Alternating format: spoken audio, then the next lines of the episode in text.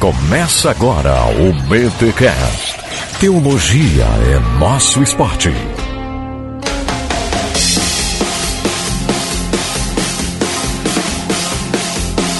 Muito bem, muito bem, muito bem. Começa mais um BTcast de número 96. Eu sou Rodrigo Bibo e Thor com certeza era adorado pelos macabeus. Quase. Por pouco você não rouba a minha entrada. Sério? Olha ah, aí. Muito pouco. Muito pouco. Então vamos lá. Aqui é o Alex e se alguém for zeloso pelas leis deste país, for um adorador de Deus, que este Siga-me agora. Nossa! Ô, louco! Caramba. Vem pra rua. Ou foi Vem. pra rua. Vem pra rua, vamos ver quem foi pra rua. E eu sou Alexandre Melhoranza e hoje vai ser da base da martelada. o oh, conteúdo tá. vai entrar, mano. Tem que ser na base da martelada. Muito bem, galera. A gente está aqui quase totalmente reunido, né? Não deu pra Glória, não deu pro Mac. Até temos que fazer um disclaimer aqui. O pessoal, pô, sinto falta da Glória. Ah, sinto falta do Alex. Ah, sinto falta do milho. Ah, não sei o que. Gente, não dá para reunir todo mundo em todas as gravações, né? Já explicamos isso aqui outras vezes. Fusos horários diferentes, é, agendas diferentes e agora é semanal. Então, contente-se com os integrantes de cada BTcast. É o que temos para essa semana. Mas tá aqui, Milho, Alex, eu, para falarmos sobre o período interbíblico, o período intertestamentário, a era das trevas da história de Israel? Será? Não, vamos falar judaísmo do segundo templo. Judaísmo é. do segundo templo? O que é, é, o judaísmo? Sem isso, sem interbíblico, isso já caiu de moda. Já caiu, já tá demodê. É isso? Já está demodê. Mas a gente vai falar desse período aí que é conhecido, né? Ou era conhecido pelos réis mortais como período interbíblico. É chamado de período interbíblico e tal, porque não tem revelação, entre aspas, bíblica nesse período, no final do Antigo Testamento para o início do Novo. E aí, o que foi esse período? O Daniel que não é revelado? Ai, Alex, deixa pra depois. Essa é só a introdução, vamos com calma, ok? Antes do podcast, os recadinhos da paróquia. Yeah, my mama, she told me it's not about the food you fry. Faith, family, freedom, we celebrate foreign nights.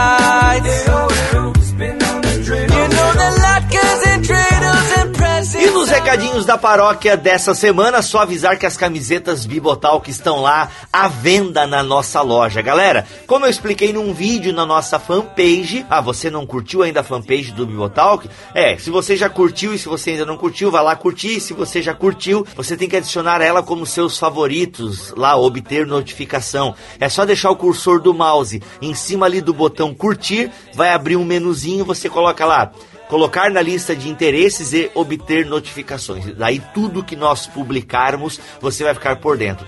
Como eu expliquei no videozinho lá na fanpage, nós estamos aí com um problema na entrega das malhas para a estamparia, né? Greve dos caminhoneiros, aquela coisa toda. Então isso deu uma atrasada. Mas pode comprar lá a sua camiseta que ela vai chegar ainda em março na sua casa. Você já comprou com a gente antes, você conhece a credibilidade de Bibotalk, então não tenha medo, pode adquirir a sua camiseta, dois modelos a hemorragia nasal e a teologia é o nosso esporte. Camisetas Bibotal que você pediu, então tá lá.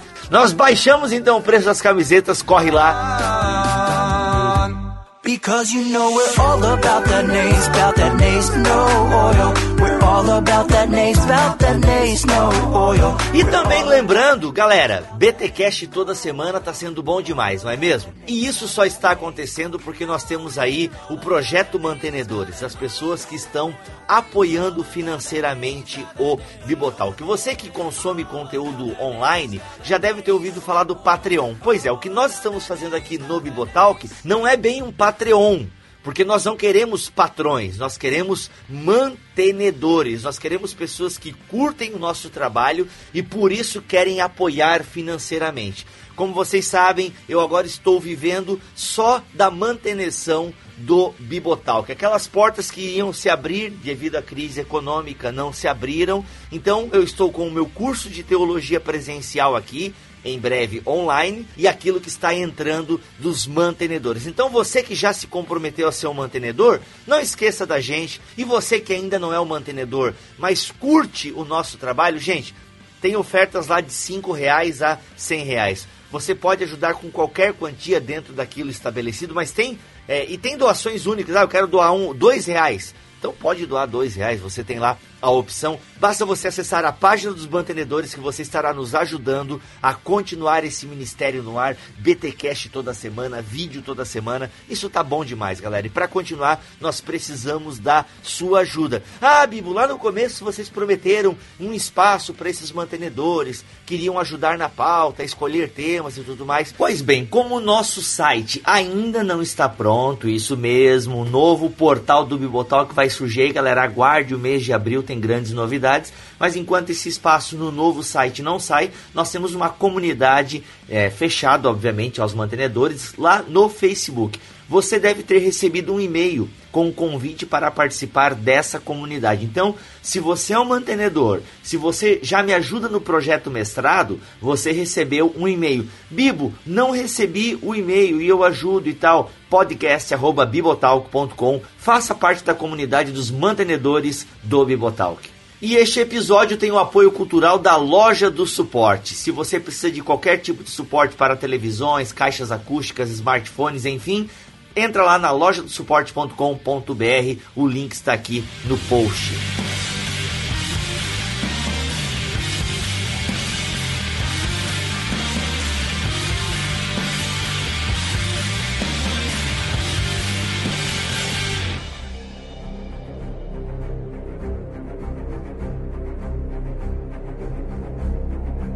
Muito bem, senhores, estamos aqui então agora para falar deste período, erroneamente então, né? Pô, aprendi a minha vida inteira que era interbíblico, intertestamentário, agora vem aí os novos pesquisadores dizer que é judaísmo do segundo templo.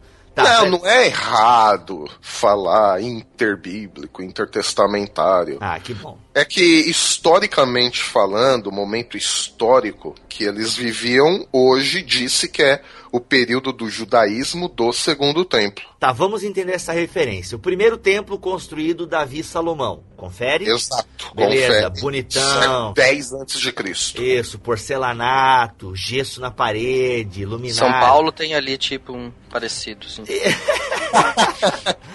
Cedro do Líbano. Hashtag só que não. Aí o que acontece? Depois teve esse templo foi destruído. 722 tem o cativeiro assírio, galera dispersa, o reino do norte some da parada.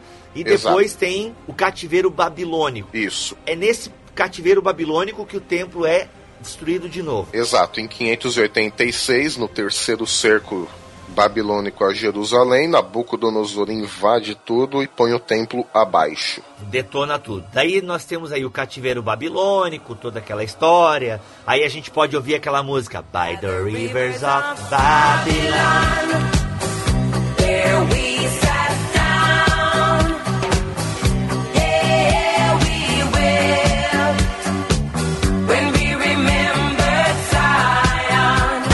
Vocês não dançavam isso na década de 70? É do teu tempo, Não. melhorança. Olha aí. Isso aí é. Só de 77, Ah, nem então, conta. mais. Bonayem Isso Esse daí é Jamaica, já. É, cara, não, história. bombou nas danceterias do mundo inteiro cantando o Salmo 137. Olha aí. É, mas aí a influência é jamaicana, daquele tipo de. Na comunidade é, rasta. Juda, é, Rastafari, é rastafarianismo, assim, porque é tipo uma judaização do cristianismo com caracteres pentecostais. Da Igreja de Deus da Promessa em Kingston. Eia! Mas depois a gente faz um BTQ só sobre o Rastafari. que é o sonho do Alex ter um cabelo rasta, mas eu nunca quis contar isso aqui pra não envergonhá-lo. Mas ele sempre falou pra mim, pô, cara, queria tanto ter um Claro, rasta. cara. Nossa, ia dar E muito. combina, hein? É a cara dele. O cara de com roupa alemã e Rastafari seria excelente. Mas vamos lá, vamos Minha- voltar aqui. Minha touca de Rastafari eu dei de presente já. Olha aí, tu, eu sei que tu usava umas ervas. Olha lá. Você que deu essa touca pro Alex, saiba que ele acabou de dar seu presente. Eu, Sacanagem. eu, eu comprei pra dar de presente. Não. Olha aí. Aí é destruído então lá com Nabucão, aí tem o, o cativeiro babilônico, a galera muito triste. Aí vem o Messias, né, o Ciro, e restaura Israel e aí começa toda uma reconstrução do templo de novo. Esdras, Neemias, Zorobabel, é isso? Esse é o cara, não? Isso, do ponto de vista dos livros históricos Esdras, Neemias, Uhum. Zorobabel, Josué, os personagens, e da parte dos profetas, Ageu e Malaquias. Olha aí, então quando você lê Ageu e Malaquias, saiba que nós estamos falando do segundo templo. E a partir deste segundo templo, então, Israel voltando para a terra e tal, é que começa então o judaísmo do segundo templo, ou melhor, não seria correto dizer que começa o judaísmo nesse período ali de Esdras e Neemias? Pode ser os mais puristas aí do- do- dos estudos judaicos vão dizer que sim. Mesmo porque não foram todos os judeus que voltaram para Jerusalém, para a Judéia, para a Palestina. Inclusive, eh, eu tenho a impressão, lendo os relatos e a história posterior, que a maioria ficou, né? Esdras, Neemias, essa galera toda, eles estavam querendo angariar pessoas para voltar com eles, né? Mas eles já estavam com a vida estabelecida e tudo mais. Até por conta do conselho de Jeremias ou Isaías, eles falam, ó, já façam as suas casas por lá, já façam comércio por lá, fica por aí mesmo. E aí sim, a gente fala do chamado período da dispersão dos judeus. Que aí eles começam a ficar no lugar para onde eles tinham ido depois do cativeiro babilônico, e aí começa o judaísmo do segundo templo, ou, no termo mais antigo, período interbíblico ou intertestamentário. É que quando a gente usa o termo período interbíblico, intertestamentário, é no sentido mais assim fundamentalista. Eu não estou usando aqui o fundamentalismo em tom pejorativo, tá, gente? Mas mais ortodoxo, então. No sentido de que nesse período, quando encerra a atividade de Esdras e Neemias e Malaquias, nós não temos mais livros canônicos, ortodoxicamente falando. No sentido assim que nesse período não teve voz profética em Israel. Assim a ortodoxia entende, então por isso que é chamado com essa nomenclatura. É que o detalhe é o seguinte, tipo, ortodoxia de Jâmnia, a gente podia até dizer, né? Que é a ortodoxia judaica, farisaica, posterior, inclusive, ao tempo dos apóstolos, né? Porque a ortodoxia de 90, Jâmnia... 90 depois de Isso. Cristo, não? Exatamente. É quando o Novo Testamento já está em grande medida escrito ou em processo de escrita. Sim. Então, o farisaísmo de Jâmnia, que é o que fecha o Antigo Testamento, ele não tem uma influência assim tão direta no Novo Testamento. É Porque os autores do Novo Testamento, a gente pode ver isso quando você pega uma, um NT grego lá no finalzinho, onde tem é, as referências cruzadas, você vê a quantidade de material considerado não canônico utilizado pelos é, autores do NT, inclusive, tipo, citando textos não canônicos como escritura, sem nenhum problema, porque é, o cânone do Antigo Testamento não estava fechado quando o NT foi escrito. Uma classificação muito muito virtual, muito É, muito Então essa, fraca. essa categorização ortodoxa é sempre olhando para trás, né? Olhando para trás, dizendo assim, tipo, tá, hoje está fechado, então a gente considera aquele período como não teve revelação. Mas, por exemplo, quem viveu naquele período não considerava exatamente É. assim. Boa. Até porque, como a gente vai ver, muita coisa interessante e fundamental aconteceu eh, na história de Israel nesse período. Sim, o Novo A- Testamento ele tem vários termos, vários, que fazem referência direta a escritos desse período interbíblico. Por exemplo, no Novo Testamento a gente tem lá o termo filhos da luz, e Paulo usa muito isso, e filhos das trevas. Ah, isso não tem no Antigo Testamento, mas tem no Novo. Só que se a gente pega algum tipo de literatura do desse período do judaísmo do Segundo Templo, por exemplo, o rolo da guerra, a gente encontra lá filhos da luz e filhos das trevas. Então, quer dizer, ah, eles citaram termos que estavam dentro desses livros, eles fizeram referência. Então, assim, quando a gente olha hoje, século 19, 20, 21, que é quando se definiu aí ortodoxia evangélica, ortodoxia cristã e tudo mais, é como o Alex falou. Tudo bem, hoje já tá tudo fechado e tal. Mas na época Eles nem pensavam nisso. Fala, Paulo viu lá, ele tinha conhecimento dessa literatura, falou, puxa, o autor aqui do Rolo da Guerra usou Filhos da Luz e Filhos das Trevas, mas é exatamente isso que a gente está vivendo. Eu vou pegar esse termo que ele usou.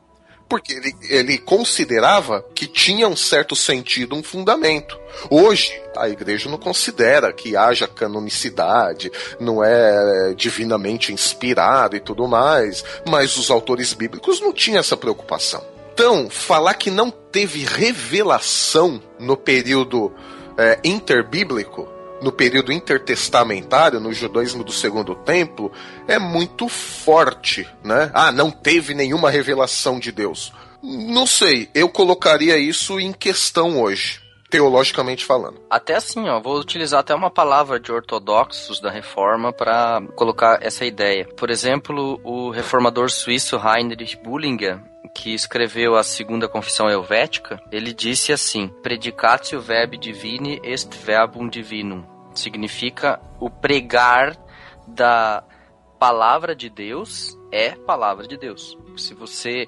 está anunciando, pregando sobre a palavra de Deus, isto já é palavra de Deus de acordo com a segunda confissão helvética, uma das confissões eh, da Igreja Reformada. Então, quando um Tiago está se utilizando de eh, literaturas pseudo-canônicas e falando isso sob inspiração do Espírito Santo, escrevendo o Novo Testamento, digamos assim, pregando a palavra de Deus e utilizando literatura extra-canônica, ele não está falando nada mais ou nada menos do que a própria palavra de Deus. Então, para ele, não importa que a coisa não estava claro, e não estava claro mesmo na época, importa é o o que ficou, vamos dizer, é, canonizado para nós hoje. Então, é, a gente não pode simplesmente pegar a nossa visão de hoje e querer implantar ela para os tempos é, do Novo Testamento. Ô Alex, só tem que tomar cuidado com o que tu falou, e eu concordo, assina embaixo, mas aí não é porque Paulo cita lá dois filósofos gregos que agora ah, vou pegar os escritos desses filósofos, porque Paulo citou, então são canônicos. Não é isso que o Handenbang lá tá falando. Não, mas aí temos que tomar com calma. Eu não quero dizer que, tipo, qualquer literatura que os escritores do Novo Testamento utilizaram e citaram é palavra de Deus. Quero dizer que em, em algumas passagens, alguns autores do Novo Testamento é, reconhecem palavra inspirada em textos do judaísmo do Segundo Templo. Ou seja, em textos bem específicos eles reconhecem. Assim como é, eu não teria problema em olhar primeira e segunda Macabeus e dizer como Lutero são úteis, são palavras boas e pode conter palavra de Deus. Pessoal, intervalo rapidinho de 400 anos, a gente já volta. Muito bem, então a gente pode dizer o seguinte, que esse período do judaísmo do Segundo Templo, para a gente se situar aí na história, ele começa de fato no período das conquistas gregas, ali por volta de 330 a.C., ali com as conquistas de Alexandre o Grande. E isso calha de ser um pouco depois do tempo do período persa, que fecha ali a questão ali do livro de Daniel e Esther. Daniel tem uma parte, ele alcança até o período persa, Esther se passa no período persa, então, o judaísmo do Segundo Templo, ele já está pós-período persa, já com os gregos tentando dominar. E se você, ouvinte, quiser conferir um pouquinho mais qual foi a impressão dos judeus sobre esse período, pegue ali aquela Bíblia católica do seu vizinho, da sua avó que foi ex-católica, ou se ainda é do seu parente católico, compre uma Bíblia de Jerusalém, Opa. eu recomendo. E leia o livro de Macabeus, o primeiro e o segundo livro de Macabeus. Ali você vai ter um apanhado claro com a visão judaica, né, do que eles sofreram, do período que foi, as confusões, as tretas todas que a gente vai falar aqui. É, é um excelente livro para a gente ter um, um apanhado desse período. E detalhe, hein? Mas não do período persa, né, Emílio? Acho que aqui agora ficou. ficou acho que tu Não, emendou. então, pós, pós É, período pós-persa. persa. Até porque no período Isso. persa não, é, praticamente não se tem. é, Não. se tem muita informação. A gente só sabe que a comunidade judaica existia, mas é do final ali do- dos últimos reis persas, né? Os judeus do último período persa, as informações são parquíssimas, assim, são, nossa, praticamente não tem. Só sabe da Exatamente. existência né, da comunidade Isso. judaica. E no livro dos Macabeus, a gente pode encontrar as experiências, as vivências daqueles judeus que queriam continuar sendo fiéis a Deus, mesmo naquele período tão difícil. A gente vai desenvolver aqui, vocês vão ver que é um período muito complicado para os judeus, aqueles que queriam ficar com a Torá, com a lei de Deus, né? E ali a gente consegue ver ah, e tirar, pasmem, hein? E tirar excelentes lições e aplicações para nossa vida hoje também. Uhum, uhum.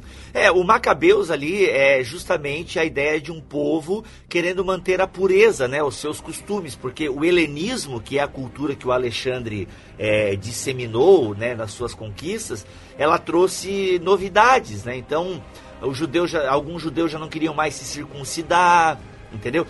Hoje em dia não se fala do evangelho light, né, igrejas que permitem que a pessoa viva de qualquer jeito, pode fazer o que quiser, é liberdade do evangelho. Essa inclusive, Bebo, inclusive esse período foi um período de grande sincretismo entre as culturas.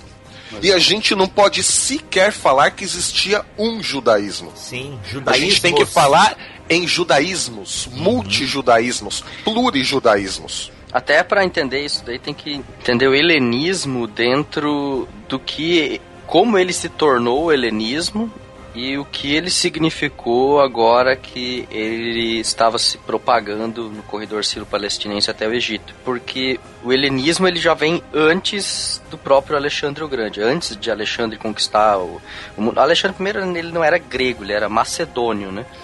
É, um pouquinho para o norte é, da Grécia. Então a, cul- a cultura grega atingiu ele de certa forma, não faz parte dele, ele foi educado na cultura grega. Aristóteles foi o seu, um dos seus tutores. Exato, então ele foi educado numa cultura grega, assim como o mundo ao seu redor foi sendo educado nessa paideia é, aristotélica, nessa ideia de que pela, através do ensino, através da educação, é que é, o mundo seria melhor, etc e tal. Então a gente pode dizer que o mundo foi agregado. É, em dois sentidos, inclusive, né? Agregado porque o helenismo não é simplesmente a imposição da cultura grega sobre a cultura dos outros, mas ela é em grande medida uma agregação da cultura grega com as culturas do corredor sírio-palestinense. Aqui, corredor sírio-palestinense porque eh, não só porque ele é um corredor de passagem, mas também porque ele inclui muitas culturas orientais, hebraica, eh, síria, fenícia, persa, eh, todas essas culturas estão ali nesse nesse território. E elas têm características religiosas únicas, que são especificamente o sistema teocrático ou até teocêntrico, né? onde a religião eh, desempenha um papel fundamental na vida da nação, onde religião e política eh, não se distinguem. Inclusive, tem estudiosos que dizem hoje que é, a mente oriental desconhece o termo religião. O termo religião é uma criação ocidental grega para separar ah, uma dimensão da vida das pessoas do restante. Para a mente oriental, religião é vida. Não, não existe religião. Por exemplo, os chineses hoje têm muita dificuldade para entender a palavra religião. Eles não têm no vocabulário deles a palavra religião. Porque para eles não existe religião. Ah, É, ver um existe viver, viver a, a seu ensino, e- que é o Taô, no caso, para a maioria deles. Viver o Taô, isso é o que eles traduziriam como religião, por exemplo. Então, o que acontece no helenismo é essas dimensões divinas, é, religiosas presentes na sociedade são misturadas com elementos da cultura grega, onde, por exemplo, os reis gregos no período ptolomaico e Seleucida, recebem nomes, por exemplo, Etíoco, Epifânio, que significa o aparecimento de um deus. Isso não era comum para os gregos, dizer que um rei tinha características é, divinas, mas era comum para os povos do corredor sírio-palestinense. Todos eles tinham essa concepção. Então você vê que é, essa ideia de, de, é, reis assumindo títulos divinos, ela acontece no helenismo como uma forma onde o helenismo abraça elementos da cultura é, oriental. Ao mesmo tempo, a cultura oriental recebe influência grega através da língua. Pode ver que o judaísmo basicamente utiliza a língua grega, com a tradução da Septuaginta, no, no Egito. É, as cidades, por exemplo, no Egito é fundada Alexandria.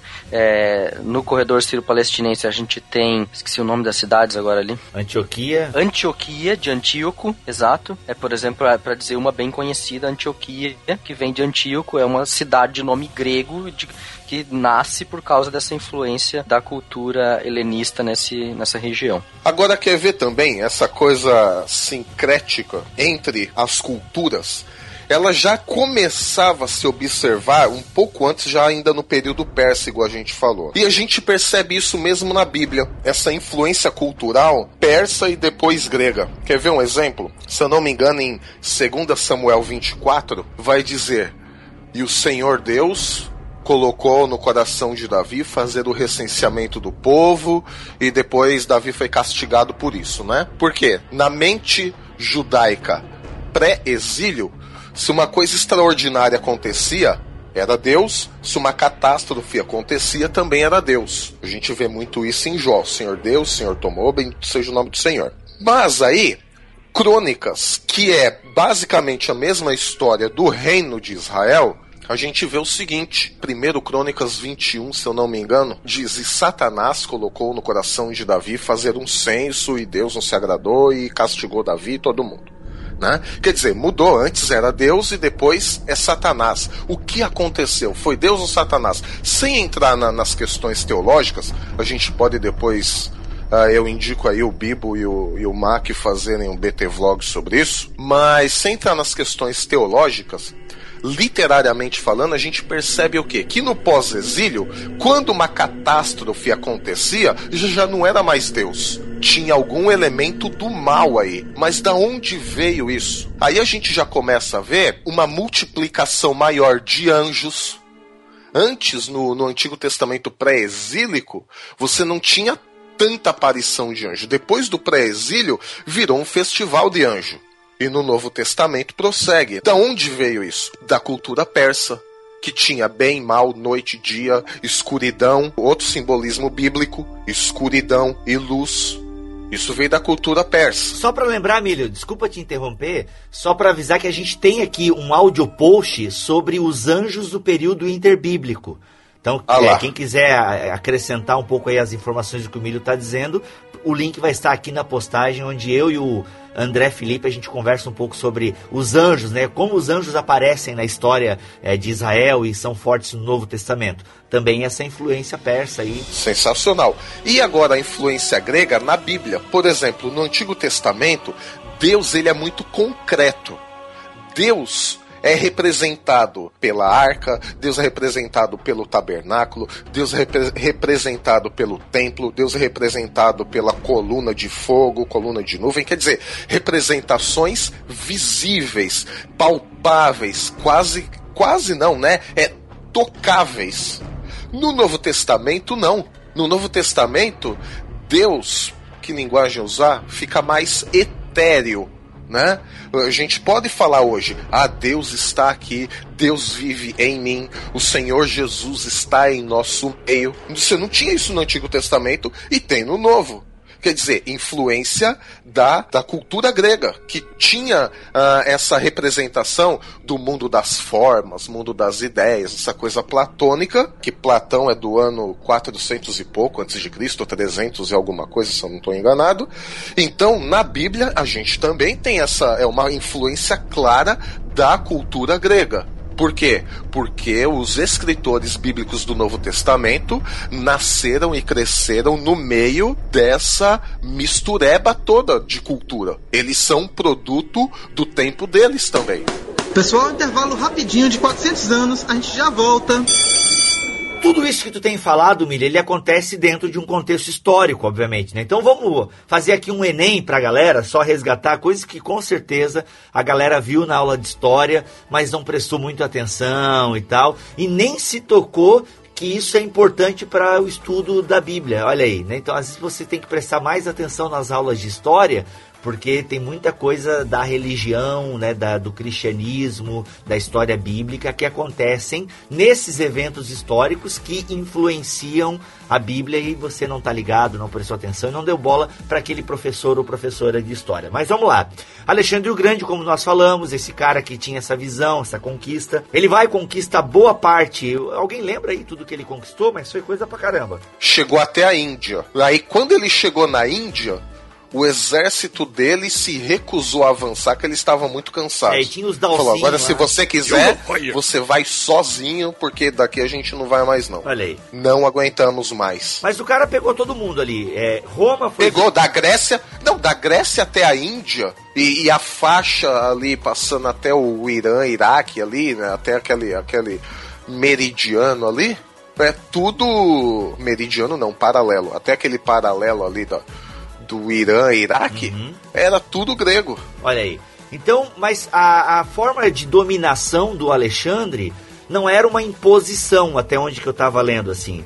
Ele meio que levava a cultura grega, né, a instalação de nome de cidades, como o Alex falou ali antes e tal, levava também a cultura, mas havia de certa forma um respeito com a cultura local. Sim, raramente, Bibo, você vai ver na história algum Alexandre impondo alguma coisa. boa, boa. Isso, isso vale pros Alexander também, viu? Ah, é? Que zoeira. Mas havia então um certo respeito e tal da cultura, ainda que muita gente se encantava com o helenismo, né? Porque ele soltava um pouco das amarras da, da religiosidade e o cara curtia um pouco esse estilo de vida helenista. Tanto que a gente vai ter depois no judaísmo aqueles que são favoráveis à cultura helênica e aqueles que já são mais é, hebreus, digamos assim. Não, temos que preservar o povo, a cultura hebreia. E outros já não. Tocaremos nesse assunto. Justamente. E outros não. Né, dá pra ter essa coisa mais light, que é aquilo que a gente meio que arranhou um pouco alguns minutos atrás aqui nesse BT Cash. Mas quando o Alexandre morre, de doença mesmo e tal, se eu não me falha a memória, Febre. febre, né? Olha aí, ó. Aí o que acontece? Ele morre, e aí que a coisa começa a degringolar. Ou seja, o cara que organizou tudo morre, aquele, os seus generais começam a assumir o comando. Mas eu acho que até para nossa história a gente não precisa focar nos quatro principais generais de Alexandre. Dá pra gente focar em Ah, dois, não. que é o Ptolomeu ou, e o Seleuco lá, isso aí. o Ptolomeu e o Seleuco, né? O Ptolomeu ele assume o controle do Egito e ele estabelece ali a sua capital na nova cidade de Alexandria. E inclusive Alexandria vai se tornar né, aquela famosa cidade e tal, né, como uma âncora da cultura grega, aquela coisa toda e tal. E o outro, né, o Seleuco, ele vai se apoderar ali da Babilônia e ele vai estender também ali até a direção da oeste da Síria, em direção ao, ao Irã e por aí vai. Tá? Então a Antioquia também é dessa região. Então aí, um vai assumir uma parte, o outro vai assumir outra parte. E os judeus estão ali no meio dessa zoeira toda. Exato. E aí o caldo começa a engrossar quando Seleucida e os Ptolomeus vão brigar pela Palestina, né? Que é o corredor sírio-palestinense que o Alex citou, né? Em 200 antes de Cristo, os Seleucidas eles conseguem tomar a Palestina dos Ptolomeus, né? E aí, em 175 a.C., portanto, 25 anos depois aí, o Antíoco Epífanes, citado também pelo Alex, significa Epífanes, né? Deus manifesto, né? Ele vai assumir o comando do Império Seleucida. E é aí que a porca torce o rabo, a porca mesmo, né? Por, fazendo referência ao povo judeu, porque até esse momento era como você falou, Bibo. Tinha uma certa liberdade, era tudo tranquilo, vamos aproveitar a vibe aqui do, da helenização. Mas o Antíoco Epífanes, ele era o cara que queria helenizar todo mundo à força, né? E aí começou a ter muita perseguição religiosa, principalmente aos judeus, que não suportavam ah, para eles era um absurdo isso, né? Adorar outro. Inclusive, eles se lembravam muito bem do, do exílio da Babilônia, né? Então, para eles estavam fora de cogitação essa questão de ter outro rei, outro deus, outra cultura. É, Antíoco Epífanes começou a instalar ginásios, né? Quer dizer, ginásios é literalmente o lugar aonde você treina pelado. Então, pro judeu, isso foi o fim do mundo. Principalmente depois que ele mata a porca lá no, no- em cima do altar do templo, né? Uhum. O Daniel, o livro de Daniel pode, né, provavelmente faz uma referência, né, a esse profanador que profanou o templo Sim. e tal. É, pode- é uma referência ao Antíoco Epífanes, né, que começa a detonar. Exatamente. Então aí começou a acontecer o que você falou agora há pouco, Bibo, que alguns judeus, eles desejavam a helenização, né? Porque um judaísmo mais light tal, não sei o quê, e aqueles mais fervorosos e ortodoxos que não queriam de jeito nenhum. Vamos manter as nossas tradições aqui, lembro do que aconteceu, exílio, cativeiro e tal, vamos parar com isso. E aí começa a ver ali, tipo, um, quase que uma guerra civil entre os próprios judeus de heleniza ou não heleniza. Muito revoltado com isso, em 167 a.C., um sacerdote chamado Matitias e os seus cinco filhos se revoltam. Eles se revoltam, eles começam a, matar todo mundo. Foi um, um pandemônio. E aí o que acontece? O pai, Matitias, ele morre no comecinho ainda dessa revolta. E aí o filho dele, chamado Judas, assume. Uhum, Judas. Só que esse Judas, ele era conhecido como Macabeu. Judas ou Macabeu, que significa martelo. e aí por isso que que eu acho que o Bibo fez essa referência a Thor por causa do martelo Sim, sim. e eu fiz também a minha entrada que hoje vai ser na base da martelada, né? Ô, E Milho, você tem uma frase falada por ele. A minha frase de abertura é uma frase do Matitias, que foi É? registrada pelo Joséfo na, no Antiquitatis. olha Ah, então ficou no meu inconsciente coletivo que eu não sabia disso. Mas, ô Milho, só uma curiosidadezinha aqui antes da gente entrar de fato na revolta da martelada, é que o pai dos macabeus, o Matitias, ele degola um cara quando ele vai querer é, se render ali a- a- aos caprichos do general é, do Antíoco Epifânio. Esse foi o estopim. É, ele. De... Não, cara, ele dego... Assim, é meio radical isso, eu sei. Não é exemplo pra nós. Hoje em dia, ah, você não quer Cristo? Pá, daí a gente vai virar um novo ISIS. é, bem complicado. Até tava dando uma aula de Antigo Testamento, comentei com a galera. Se a gente pega estritamente algumas passagens do Antigo Testamento, elas são cabriocáricas, né? Apedrejar criança desobediente, transou com animal mata. Tem umas paradas meio cabriocáricas, assim, que é o que os ateus, neo-ateuzinhos usam pra criticar o cristianismo, né? Ah, vocês usam essa Bíblia aí que manda matar a criança, não sei o que, não sei o que lá, tal, tal. É, graças a Deus nós temos o Novo Testamento que lança uma mega luz sobre o Antigo e tal. Mas enfim, não é um exemplo pra nós agora, mas é interessante que o cara era tão racidim, digamos assim, tão purista com o judaísmo e o hebraísmo que o cara foi querer se prostrar lá, ele pau, antes do cara fazer, ele degolou. Ou seja, mais vale tu morrer, meu amigo, do que se prostrar aí a Zeus. E aí Exatamente. continuamos, né? O filho assume a martelada e começa Isso. a enfrentar o Epifânio maravilhosa. Em 167 tem essa revolta, esse estopim. O Judas assume o lugar do Matitias, que já tinha morrido logo no começo.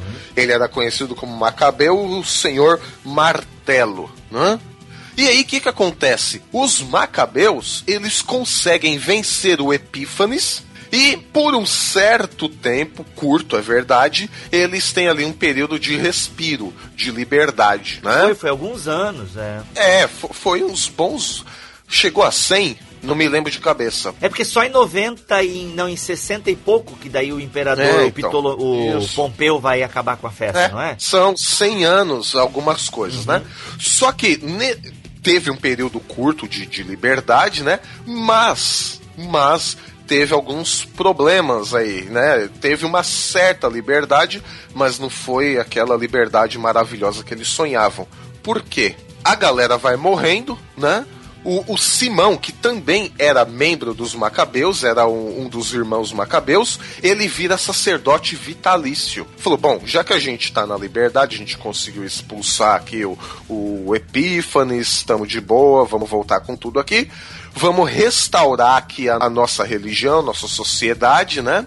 É aí que acontece, por exemplo, a festa das luzes, que é a festa da purificação do templo. O Novo Testamento vai fazer uma alusão a Jesus participando de uma dessas festas da dedicação, que era em dezembro, provavelmente dia 25, festa das luzes, É Hanukkah, é? dedicação A do templo, a Hanukkah. Hanukkah. Voilà, isso aí mesmo. E aí, Simão, ele, ele vira sacerdote vitalício. Só que com, com essa relativa paz externa, quer dizer, não tinha mais ninguém enchendo o saco, vão começar os problemas internos, né? Por quê? Dois dos filhos de Simão, esse Macabeu que tinha virado sacerdote, eles são assassinados pelo genro dele, o Ptolomeu.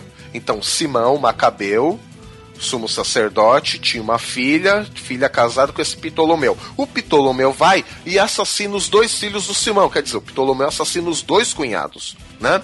Porque ele pensou, bom, quando Simão morrer, na verdade, porque já que o sacerdócio era vitalício, eu vou ser o novo sumo sacerdote. Eu vou ter a prerrogativa do poder religioso, porque naquela época o sacerdócio passava de pai para filho, né?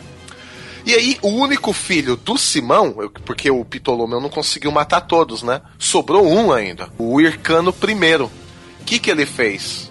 Ele foi mais rápido. Ele, quando viu que o Ptolomeu ia assumir o controle de Jerusalém, ele foi lá e pegou o controle antes. Falou: não, isso aqui é dos Macabeus. Meu pai era o sumo sacerdote, meus irmãos estão mortos, agora sou eu. Nada de você. Só para situar a galera aqui, Bibo Alex, nessa época a gente já tá no ano de 130 a.C. Quer dizer, já tinha passado quase 30 anos da revolta dos Macabeus, né? E aí o João Hircano, que já é a terceira geração dos Macabeus, ele vai criar a dinastia que a gente chama de Asmoneus. E aí eles vão tomar realmente o poder na Palestina, por quê? Porque o sacerdote vai virar também chefe de Estado. Então, ele virou rei e sacerdote. E aí a coisa vai complicar mais ainda, por quê? Porque o João Hircano I, ele era cruel e ele vai começar a fazer o quê? Ele vai judaizar toda a, a- a região ali da Palestina, que depois vai ser a Idumeia, que é antigo Edom, a Galileia, ah, toda aquela parte que a gente vê ali no comecinho dos evangelhos, o que, que ele vai fazer, o João Hircano? Ele vai judaizar a galera na marra. Tipo, os helênicos, né, os gregos queriam nos, nos agregar, queria fazer a gente de grego. Não, agora todo mundo vai ser judeu. E ele vai obrigar todo esse pessoal a se judaizar, inclusive forçando a circuncisão nessa galera. Mas antes, antes dele já teve outros também, né? O próprio Matatias também já dava uma circuncidada na galera também. Será que ele também não tem uma certa inspiração aí nos antepassados dele? Era, era uma família que levou muito ao pé da letra a questão do zelo religioso, mas na, na, na época de João Hircano já foi pilantragem mesmo. Ele já quis, foi o primeiro deles que quis tomar o poder pelo poder em si, entendeu? Subiu pra sem cabeça. tanto zelo- subiu pra cabeça, sem tanto zelo religioso. Entendi. E é aí nessa época, aí 130 antes de Cristo, com essa crueldade de João Hircano, que vão surgir os partidos religiosos judaicos, fariseus, saduceus e essênios. E principalmente os fariseus, eles vão ser totalmente contra o governo de João Hircano. Eles vão se opor ferozmente contra essa crueldade de João Hircano. E a gente tem uma, uma série de outras brigas que não sei realmente se vale a pena entrar em cada uma das briguinhas de família pelo poder, mas assim, só ressaltando o, o- a grosso modo, o filho do João Hircano, que é o Aristóbulo I, vai assumir.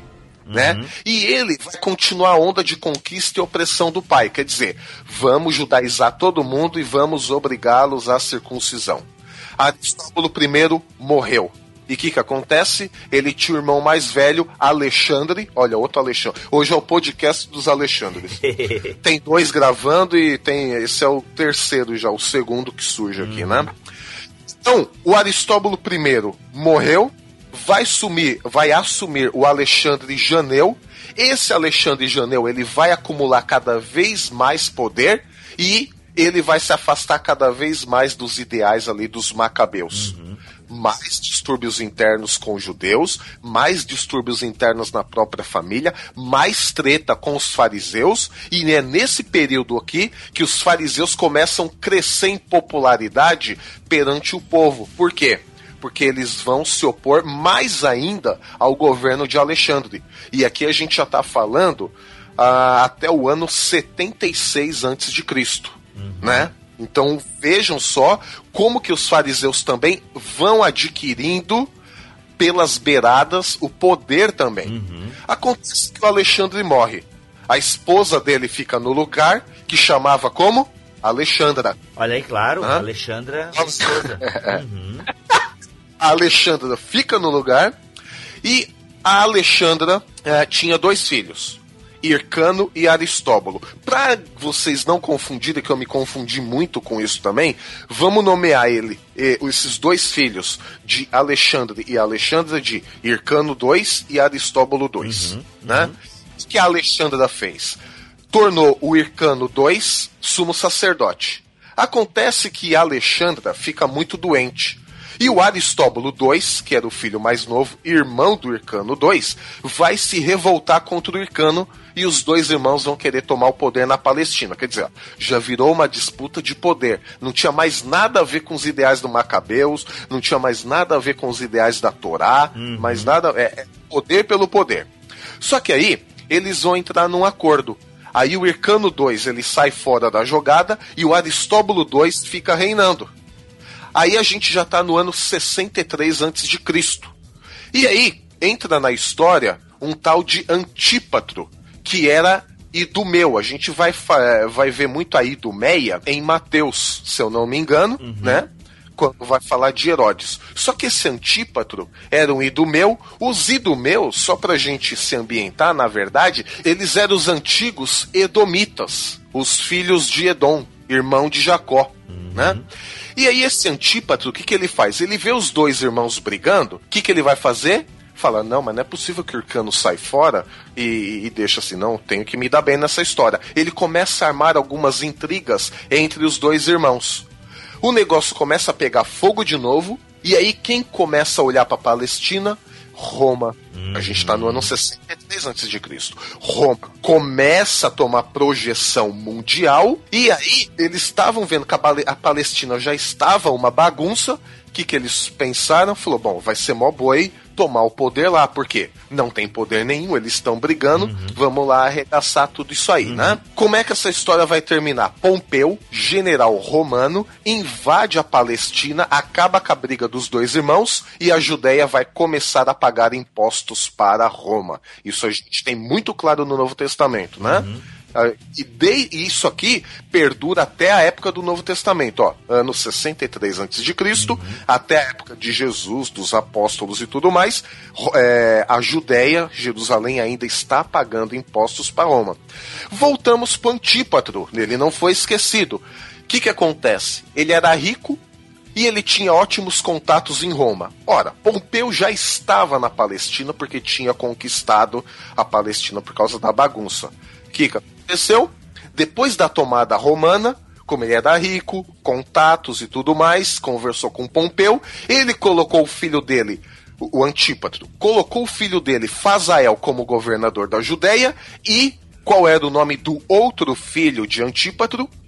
Herodes, como governador da Galileia. Olha aí. E é Herodes, Herodes o Grande, que é o que vai tentar, que é o que vai tentar não, que é o que vai mandar matar o menino Jesus muitos anos depois, porque ele já era velhinho. Nessa época aqui, Herodes tinha, se eu não me engano, 15 anos, de acordo com as fontes, né?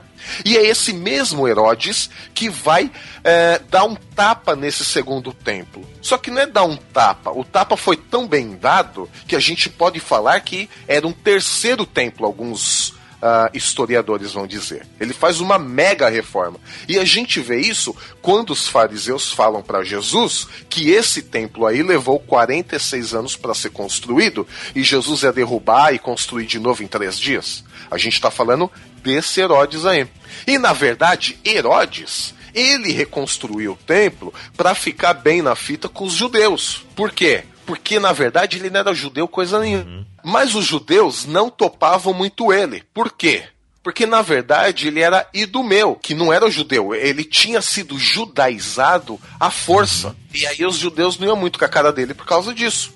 Então, no fundo, para os judeus, para a sociedade judaica daquela época, trocar os asmoneus, que é toda essa galera que veio antes do Herodes, por ele, foi trocar seis por meia dúzia. Então, em suma, agora a gente chega no período ali onde a história dos macabeus, a história interbíblica, a história do período do Segundo Templo, casa com o Novo Testamento que a gente conhece. Olha, todo esse panorama histórico foi só realmente, um- como é que é, um overview histórico Overview. pra gente entender ali o início do Novo Testamento. É um resumo histórico, né, Emílio? Se a gente pega qualquer livro de Sim. história de Israel, tanto o John Bright como... Tu tá lendo qual, Alex? O Guneveg, né? Guneveg, tô lendo Guneveg, Então, exatamente. se você pega esses livros, não, tem vários detalhes históricos. Cara, é uma. Sabe Game of Thrones? Alguns pecadores como eu assistem essa série. Teve muito Game of Thrones aí nesse bando de asmoneus e luta pelo poder, assassinato, envenenamento. Cara, é uma história é, para ser sacerdote, entendeu? Porque ser sacerdote era ter o poder político e religioso.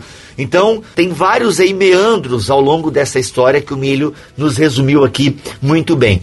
Vamos focar agora um pouco na questão teológica dentro desse contexto histórico. O que, que vocês acham? Pessoal, intervalo rapidinho de 400 anos, a gente já volta. Para entender os partidos judaicos que surgem nesse período, como o Milho já falou, é, é preciso ver que eles não surgem assim simplesmente porque é, alguns achavam que Marx estava certo, outros preferiam o liberalismo da esquerda, da direita e tal. sabe?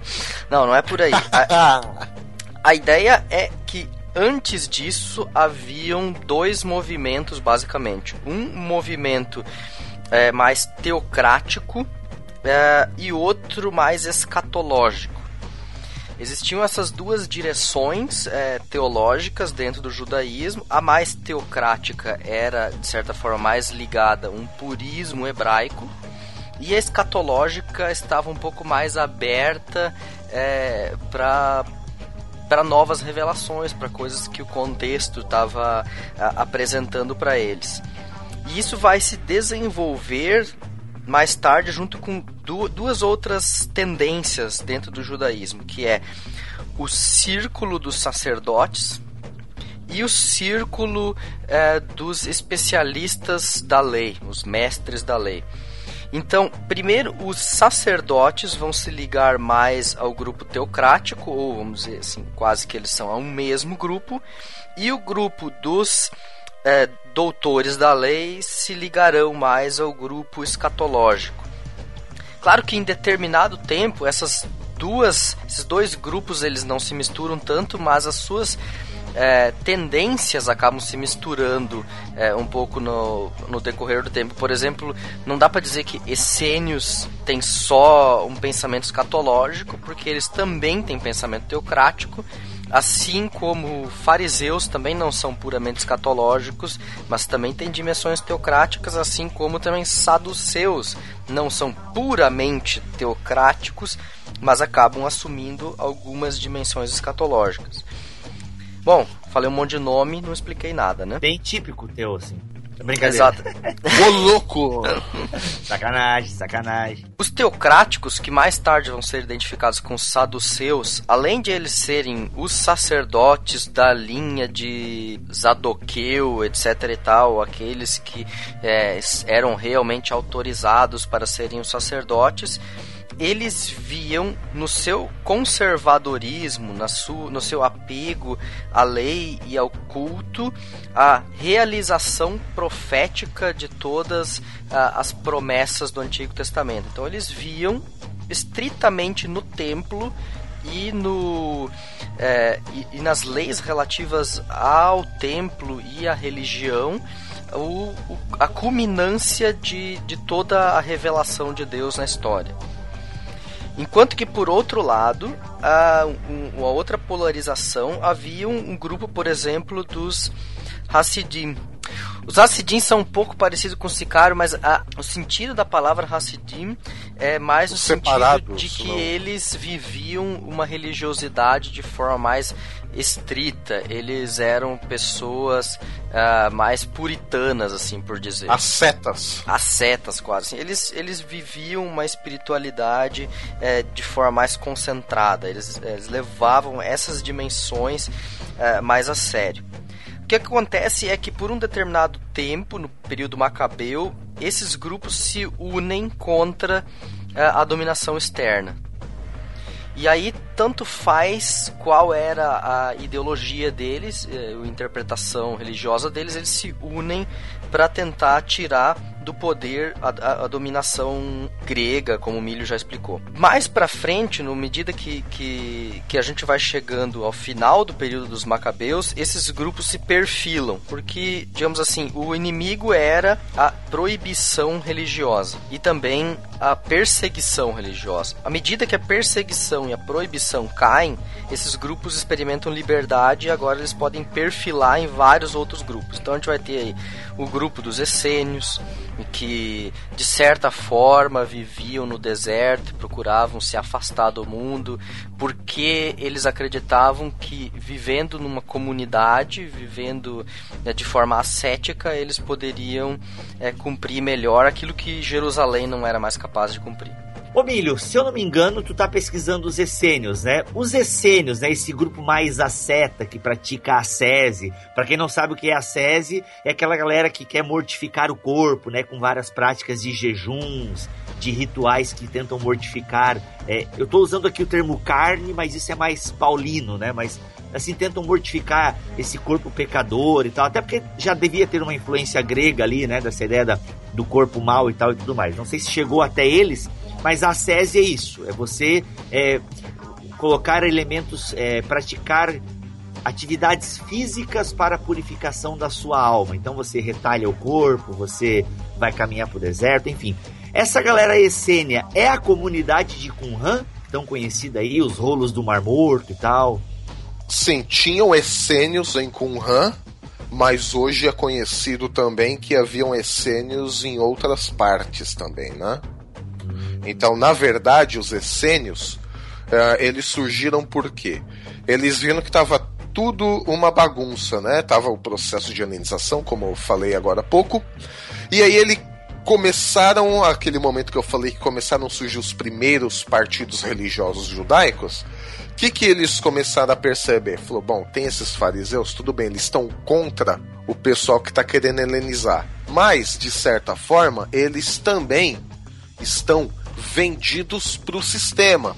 Por quê? Porque eles querem estar metidos na filosofia, na política. Para os essênios, eles falaram: não, a gente não tem que estar é, metido em nada disso. Lembrem-se né, que os fariseus estavam ganhando popularidade à medida que ia ficando contra o poder estabelecido dos asmoneus. Né? Mas pro essênio, falou: não, a gente não tem que estar metido em coisa nenhuma. Então vou fazer o seguinte: e os saduceus também, esse bando de judeu liberal, que não crê em ressurreição, não crê em anjo, não crê em nada, né? Rejeita a interpretação oral das escrituras. Não, não, não. Não estamos nem com os fariseus vendidos e nem com o saduceu liberal. Então vamos fazer o seguinte, galera: vamos sair pro deserto, vamos fundar a nossa comunidade e lá a gente vai começar copiar aqui os escritos bíblicos. E aí começou a acontecer uma outra coisa com essa galera dos essênios aí, né? Por quê? Eles começaram a interpretar aquela comunidade deles mesmos como os únicos escolhidos de Deus. Porque na visão do essênio, olha como que era a coisa, hein? Na visão dos essênios, o mundo tava tão desgraçado, tava tão corrompido, tava tão sujo, e por isso os rituais de purificação tava tão sujo que não Deus não tinha outra alternativa a não ser destruir tudo e fazer de novo. E aí começa um grande volume do que a gente chama de literatura apocalíptica, que tem um BTcast sobre isso, você pode consultá-lo depois, link no post. E aí os essênios falaram o seguinte, falou não, tá tudo corrompido e Só nós que estamos permanecendo puro, nós somos a comunidade escolhida de Deus, nós fomos predestinados por isso, para isso, fomos predestinados por Deus a sermos os únicos que restarão após Deus acabar com tudo e refazer tudo de novo. Por isso que eles eram considerados, de certa maneira, sectários, né? Eles eram uma seita, separados, é, totalmente desligados do que estava acontecendo em Jerusalém. João Batista, Essênio, sim, não, não. não, Hoje não, porque teologia de João Batista, os, os trejeitos, o estilão de ser, sim, lembra muito. Mas quando a gente olha a teologia de João Batista e compara com a teologia dos essênios, ah, e essênio aqui é o seguinte, eu tô, a grosso modo, comparando com a comunidade de Qumran, mas tem alguns estudos um pouco mais avançados hoje que ah, não comparam totalmente Essênio e Qumran, tá? Então, a grosso modo, eu posso, vai, falar de uma teologia essênia? Tá, podemos falar de uma teologia essênia, mas se a gente compara os escritos de Qumran, a teologia apocalíptica de Qumran, com a teologia de João Batista, tem muita diferença. Tem muita diferença, né? Não tinha em Qumran esse esquema, por exemplo, do arrependimento para perdão de pecados. Até Pra porque eles- a comunidade já tá escolhida, é eles ali e tal. É, eles tinham um senso muito forte de predestinação que não precisava você fazer nada. Você era da comunidade essênia, você já era um escolhido para herdar o novo que Deus ia promover. O pessoal entender, a congregação cristã do Brasil vem direto dos essênios. Nossa. Meu Brincadeira, se você é da congregação cristã do Brasil, não fica ofendido, por favor. É a primeira igreja pentecostal do Brasil, eu tenho um respeito. E, Milho, interessante que você colocou essa coisa de, de eles serem separados e tudo mais, e o nome fariseus, o partido dos fariseus, significava é, em aramaico os separados. Ah, no fundo, no fundo, Alex, todo mundo quer se sentir separado. Todos eles querem sentir os caras, né? É interessante isso porque é, esse partido dos fariseus também surge dentro do movimento dos Hassidim. É, ele surge mais aí como um partido de leigos que estudavam a, a Bíblia, vamos dizer assim, os escritos, e que eles se sentiam separados e viam não no, no judaísmo do templo em si, no, na- na- no sacerdócio a realização das profecias, mas no cumprimento da lei a realização das profecias. Eles trouxeram do helenismo a individu- o individualismo, né, a- aquela questão de eu pratico a lei, logo eu sou salvo, Ah, essa é a diferença dos essênios. Era tudo comunitário. é comunitário, os essênios eram comunitários. De certa forma, os saduceus também são comunitários, porque eles ainda permanecem com essa ideia é, teocrática, mas os É saduceus... que eles têm a ideia do Estado. Os saduceus, eles estavam. Eles curtiam o status quo. Claro, porque eles eram sacerdotes, eles eram da tribo sacerdotal. Ao poder Então, estatal. É lógico, lógico que vocês vão dizer que eles eram os amigos dos romanos, amigos dos gregos, eles eram helenistas, não sei o que lá. Ok, isso tudo pode ser verdade, mas se você entender como os fariseus também beberam da fonte helenista, você não vai deixar assim tão barato pra, pra cara dos fariseus, não. Porque os fariseus trouxeram para o judaísmo o individualismo salvífico, né, que não estava presente assim tão claro no, no judaísmo, é, através da obediência à lei, do praticar a lei. É, para eles, lógico, não bastava, por exemplo, ser nascido judeu ou pertencer a- a- ao povo judeu. Para eles, somente quem cumpria a lei é, é que era separado e que era parte do resto de Israel. Por isso os fariseus ganharam projeção e os saduceus depois desapareceram, porque com a quebra do templo, agora depois pelos romanos no ano 70, ah, o templo acabou, acabou saduceu. Acabou só do seu lógico. E- Mas o interessante é você observar o quanto Paulo é fariseu. É, Sim. se você perceber essa ideia de uma salvação individual, para Paulo não mais pelo simples cumprimento da lei, mas pelo cumprimento da nova lei, que é a lei de Cristo, pela fé, você vai perceber o quanto Paulo é, traz a sua interpretação judaico-farisaica para a nova fé cristã. um negócio interessante, né?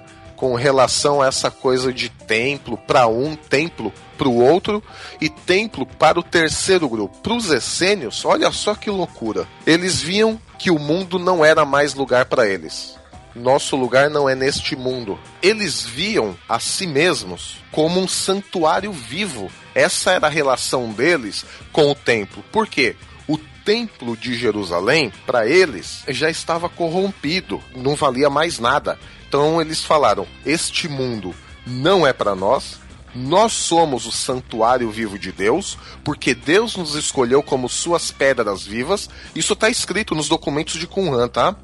E nós vamos espiar a nação de Israel, porque nós somos perseguidos, por isso nos retiramos, e esse, e- e esse fato de nos retirarmos, essa perseguição que estamos sofrendo, é a expiação da nação toda de Israel, é o nós somos o sacrifício agradável a Deus. E nós somos a ponte entre a antiga aliança e esse novo mundo que Deus vai formar. E aí eles criam que enquanto Deus não redimisse o mundo e não redimisse totalmente os essênios, o mundo passaria por um período de grande tribulação. Trevas, né? Esse contraste luz e trevas é bem presente nos essênios. Isso. Exato. Eles eram os filhos da luz lutando contra os filhos das trevas. Aí, em contrapartida, os fariseus eles não tinham esse problema sério com o templo. Né? Eles lidavam com o templo de uma forma um pouco mais tranquila, até pela sua seu apego à lei, né? É claro que eles não depositavam suas esperanças no templo, mas depositavam suas esperanças no cumprimento individual da lei. A lei oral, né? A lei oral ela era fundamental para você interpretar a escrita. Exato, só que o elemento teocrático não está de todo apagado no farisaísmo, porque ele se torna é, o domínio da lei, e na interpretação farisaica, lógico, o domínio da lei se torna é, o, o elemento teocrático, né? Quando a lei dominar todas as coisas, o elemento teocrático vai estar instalado, né? Então se, se tentava é, imprimir ao máximo possível na vida pública a, a lei religiosa no seu entendimento farisaico, né? Quando você vê lá os fariseus indo atrás de Jesus e é, tipo pegando no pé dele, ah, mas tu não fez isso, tu fez aquilo, deixou de fazer aquele outro e tal, toda aquela cobrança é uma tentativa de implantar eh, a lei religiosa farisaica na sociedade eh, judaica e com isso trazer de novo esse elemento teocrático para dentro da sociedade. Não através do templo de cima para baixo, mas do povo cumprindo a lei para cima. Já que Jesus teve muitos embates aí, muitas discussões com os fariseus, eu queria aproveitar e puxar algumas coisinhas que os fariseus ensinavam e que até de certa forma são interessantes para nós como cristãos. Por exemplo, os fariseus eram o primeiro grupo que interpretava a ressurreição como uma expectativa clara após a morte. Para eles estava claro que existia uma alma humana que sobreviveria à morte e que ressuscitaria um corpo no final e que esse corpo seria essa pessoa, né, não só o corpo, corpo e alma, essa pessoa seria no final julgada, os maus iriam para o inferno e os bons eh, viveriam no céu, entre aspas, assim. Não, não tá tão claro como para nós cristãos, mas eles tinham já essa expectativa de ressurreição de uma alma que permanece e de um juízo final que conclui-se em perdição ou salvação. E Jesus, por exemplo, não se opõe a isso. Bem pelo contrário, ele retoma esse ensino dos fariseus, essa, digamos assim, essa revelação progressiva que no Antigo Testamento, quando a gente falou no BTcast sobre é, ressurreição, é, que no Antigo Testamento já haviam é, essa esperança de ressurreição, os fariseus retomam ela e interpretam ela, e, e Jesus dá uma é, fecha isso de forma majestosa, botando, colocando novas características e uma nova dimensão e um ensino claro e concreto a respeito dessa ressurreição e do juízo final.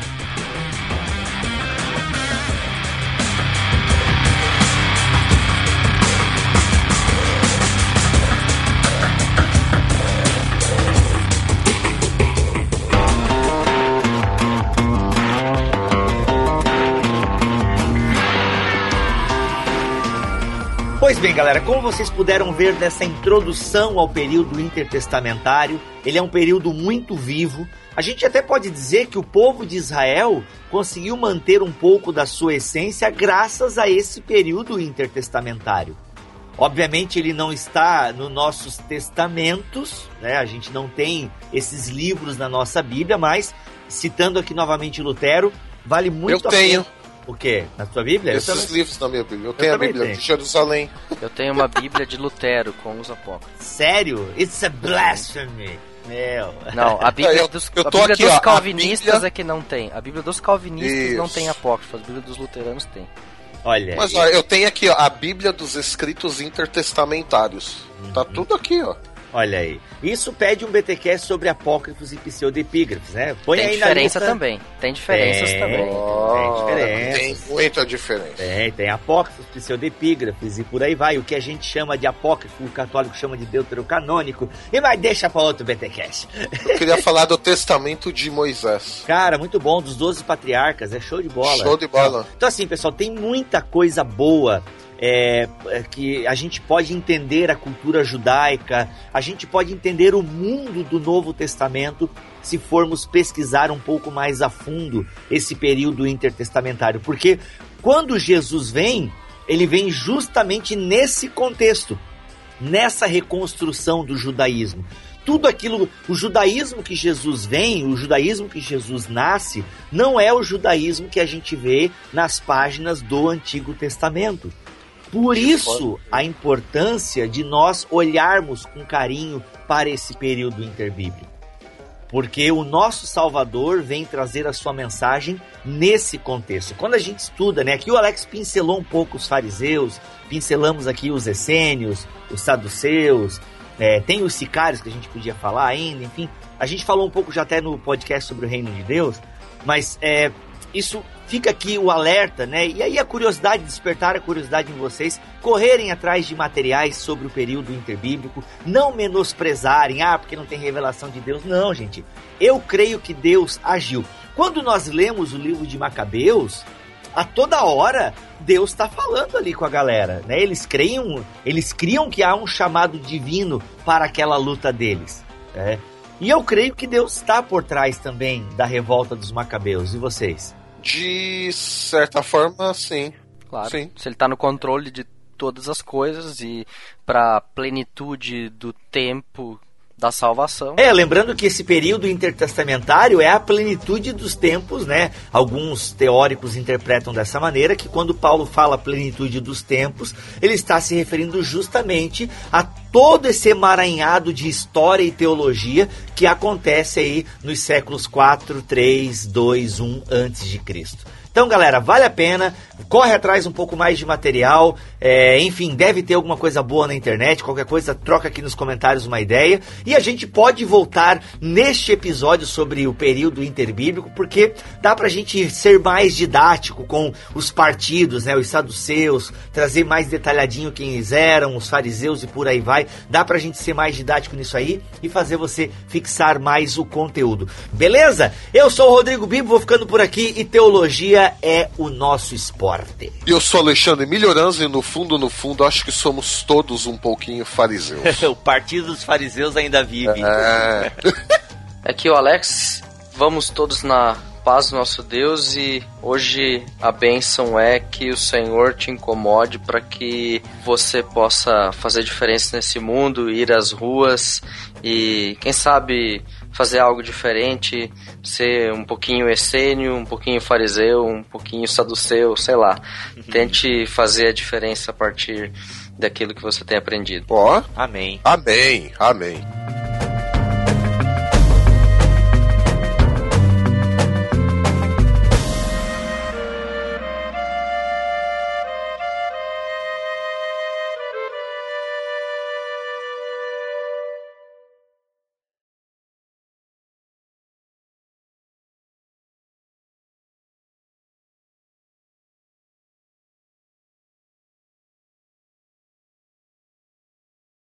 Então vamos lá. Aqui é o Alex. E se alguém for zeloso pela lei deste país, alguém for. Putz, como é que eu vou traduzir isso, Birão? Ai, ai, ai. Putz, cara, louvador, meu. Como é que eu vou traduzir isso, cara? Adorador. Adorador, caramba. Boa. E eu sou Alexandre Melhoranza e esse Enio tá dose. O quê? Esse o Ah. quê? esse. É tipo um trocadilho com esse ano. É porque a gente falou dos essênios, lembra? Nossa, cara, ficou ruim, melhor. tá pera. pera aí, mano.